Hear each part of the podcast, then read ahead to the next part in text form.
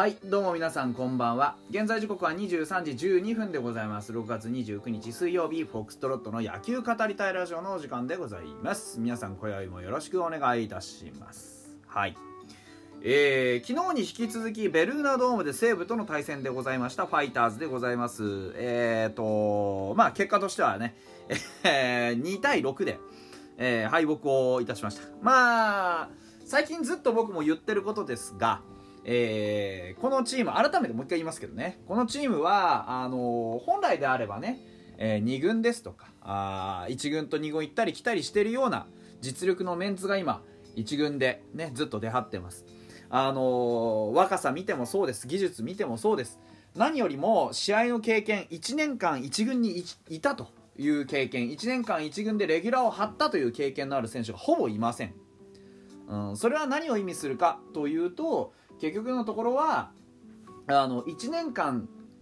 ペナントレースを戦うっていうことがまあどういうことなのか。体の疲労もそうですし技術の疲労もそうです。それからあのメンタルの疲労もそうです。いろんなものがずっとやってるうちにぼんやりしてくるのが慣れっていうやつですね、うん、でもその慣れと同時にやっぱり襲ってくるのがこう金属疲労。ずっと6連戦とかね。まああの3金1級みたいなね。えー、まあ、割と過酷な、ね、レースをずっと走ってきてるわけです。で、ましてやね、祝日とかになれば、工業、工業と言ってね、あの、試合をしてるわけですから、ほとんど休みなんてね、あの、ないわけですよ。過酷な、ね、今日のような過酷な暑さの中での野球もそうです。いろんな条件あります。雨が降ったりね、カンカン照りだったり、気温が高かったり、湿度が高かったり、いろんな状況があります。そういうものに、まあ、1年間さらされてきた経験がない、ね、2軍でずっとやってたじゃないかと思っても何万人も入っている、ねえー、ドームで、まあ、そういう注目の環境でね野球をやるっていうこと自体はやはりそれなりのこうプレッシャーですとか、ね、ましてやこうやって負け続けるというねそういうこうメンタル面の疲弊はあります。だからあの一朝一夕に僕は勝てとは言いません。もちろん。ずっと言ってますが勝ち負けなんてどうでもいいと。言っています。もちろん最終的には勝ってほしい。でもそれが今まあ何て言うんでしょうね。現実的に可能かどうか。可能かどうかって言ったらちょっとまあ語弊があるんですけど現実的にあのー、そういうことを夢見れるだけのものが整ってるかって言ったらそうじゃないからビッグボスが呼ばれたはずですよね。ビッグボスには、まあ、このねチームに何かそういう違うメンタルをきちっと植え付けてほしいと。で違う風を吹き込んでほしいと。そういうことを期待されてビッグボスはここに来たはずなんですよ。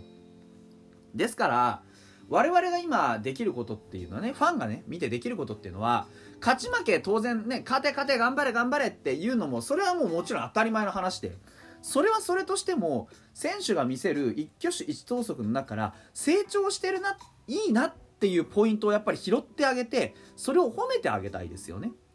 そのそういう声が届けば絶対に選手たちも気持ちが楽になってくるあ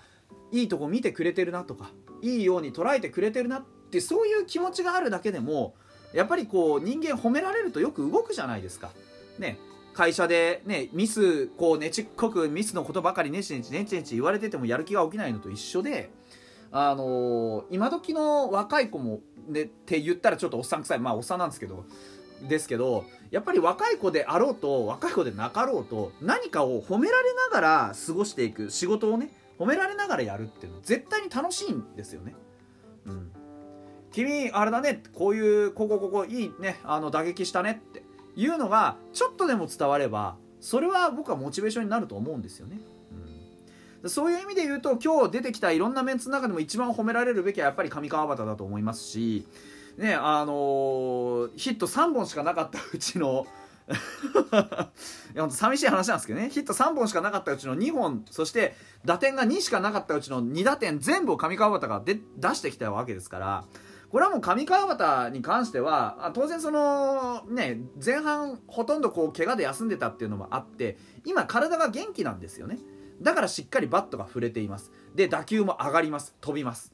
なんですけどやっぱり他のメンツに関してはね松本剛もそう野村佑希もそう前半戦よく打ってたんですけどなんかこう今になってスイングがちょっとこうぼんやりしてきたというかねあんまりちょっとよろしくないなっていう感じ。打球が上がらないですよね。全部ライナーで低く飛んでいく感じ。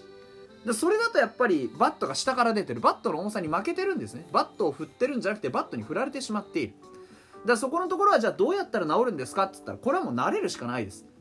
だって体の調子の悪い時ってあるじゃないですか。ここまでずっと出ずっぱりでやってきてね。まあ多少の休憩もありましたけれども、ね、出ずっぱりでやってきてでこういう風な状態になるっていうのはありえるわけですよ。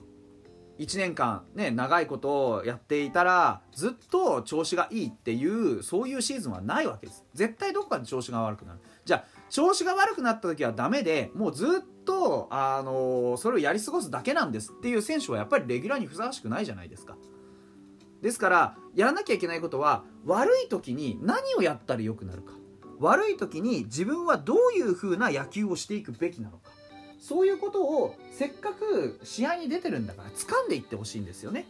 今日野村君4打数でノーヒットでしたけど実は結構スイングの中身が良くなってます。あの初球とかから積極的に振っていってねあの結果は出てないですけどスイングの力強さですとか狙いですとか戻ってきていますあのね、強く引っ張れない体が疲れてたり、あの暑くてなかなかちょっとパフォーマンスが発揮できないなんていう時に無理やりに引っ張ろうとするとなかなかうまくいかないから逆方向に打とうっていう気持ちはすごく見えてるんですよね。うん、ですからもっともっとそういうあの、ね、中身打席の中身をねもっとこうやっぱりなんて言うんでしょうね。うん工夫していってほしいなというふうに思います。これはもう野村君に限らず全員ですね、うん、木村君なんかはねスイングのパワーだけはちょっといい感じに見えるんでもう少しやっぱりちょっとこうね、あの打率が良くなればいいんですけどなかなかね元から打率高い方じゃないんで困ったもんですよね。はい。万波なんかはあのしばらく休ませてもらったりしながらでちょっとねほとんどヒットが出ないっていう状況続いてます。あの試合後にビッグボスが言ってました。迷いのある選手は一軍にはいらないと、うん、あのごちゃごちゃ考えないでまずストライクゾーンに来た球を振りなさい以外の何者でもないわけです。でビッグボスもう一つ先発の吉田康生にも言葉をかけていました。それはあのまあいい時の、まあ、ざっくり要約するといい時の躍動感が発揮できてないと。でまあ僕も同じ見解でした。あのリリーフで出てくる時はすごくいい球投げて投げ終わった後にピョンって飛び上がったりするな躍動感のあるフォームで投げてるんですがこと先発になるとどうしてもやっぱり彼はあの賢いそして責任感がある。で欲があるんですよねやっぱり。自分は活躍したいっていう欲があるんです。だから長いイニングを投げたい。最低でも5回を投げて勝ち星を手にしたいって欲があるんですよね。で最初から全力で言っていたら彼はまだそういう風な5回とか6回とかまで投げられないんだと思うんですよ。で例えばいい時のような全力投球でストレートをバッシバシ決めて躍動感たっぷりのピッチングをしていたらなかなか長いイニングは多分投げられないと思います。でもそれにチャレンジしていかないとそれができるようにはならないんですよね。だから今日みたいなあのビッグボスこうも言ってたんです。今日みたいな投球であれば打たせて取るっていう方法をもう少し覚えないといけないと。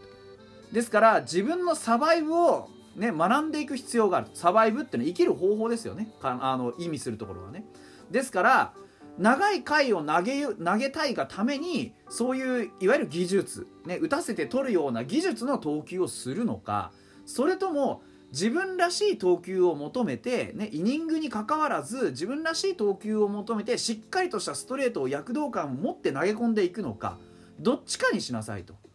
どっちも取ろうとして今、ね、どっちも取れてないよっていうことを多分ビッグボスは言っているし僕もそう思います。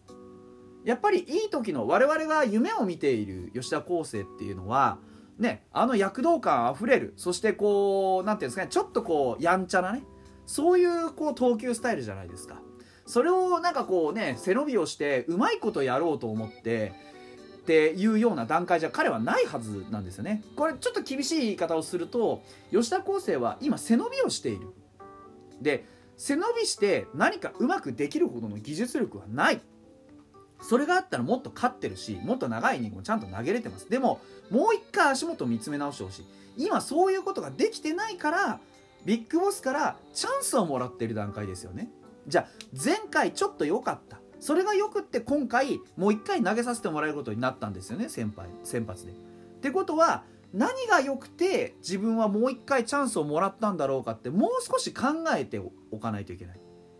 ね次あれやりたい。その次もこれやりたい。欲がたくさんある。成長したい。上手くなりたい。白星が欲しい。活躍したい。みんなの思いに応えたい。そういう気持ちはすごく大事なんですけどその前に一回自分の足元もう一回見つめ直して自分が今どこにいるのか、ね、ステップアップを焦る必要は全くありませんからまだたかだか4年ポッチのね、まあ、僕ツイートもしました。まだたかだか4年ポッチしかプロやってないんです。その選手がそんなね一足飛びにポンポンポンポン白星を稼げるようになったりするそんな甘いプロ野球界じゃないです。いくら投稿打定といってもね、うん、言っちゃ悪いですけど初回からストライクが全然入らないようなピッチャーが簡単に勝てたりしません、うん、ストライクが入らないなって思ってそれをすぐ修正できないんだったらやっぱり自分らしいストレートをボンって投げることにこだわってほしかったですし。だからそういうことも考えるとやっぱりまだまだうちのチームの選手たち吉田康生も含めて全員ですね。まだまだ1年間をその走りきる体力それは本当のフィジカル的な体力もそうですけどテクニック的な体体力それからメンタル的な体力どれも足りてないんですよね、うん、今これからとてもね暑い時期に入ってきました。もう突入しています。もっともっとこうねあの野球のこと考えなきゃいけないですけど、まあ、あのまずは一つね自分のフィジカルの健康にしっかり気を使いながらね元気に野球やるというところに、えー、行ってほしいなというふうに思います。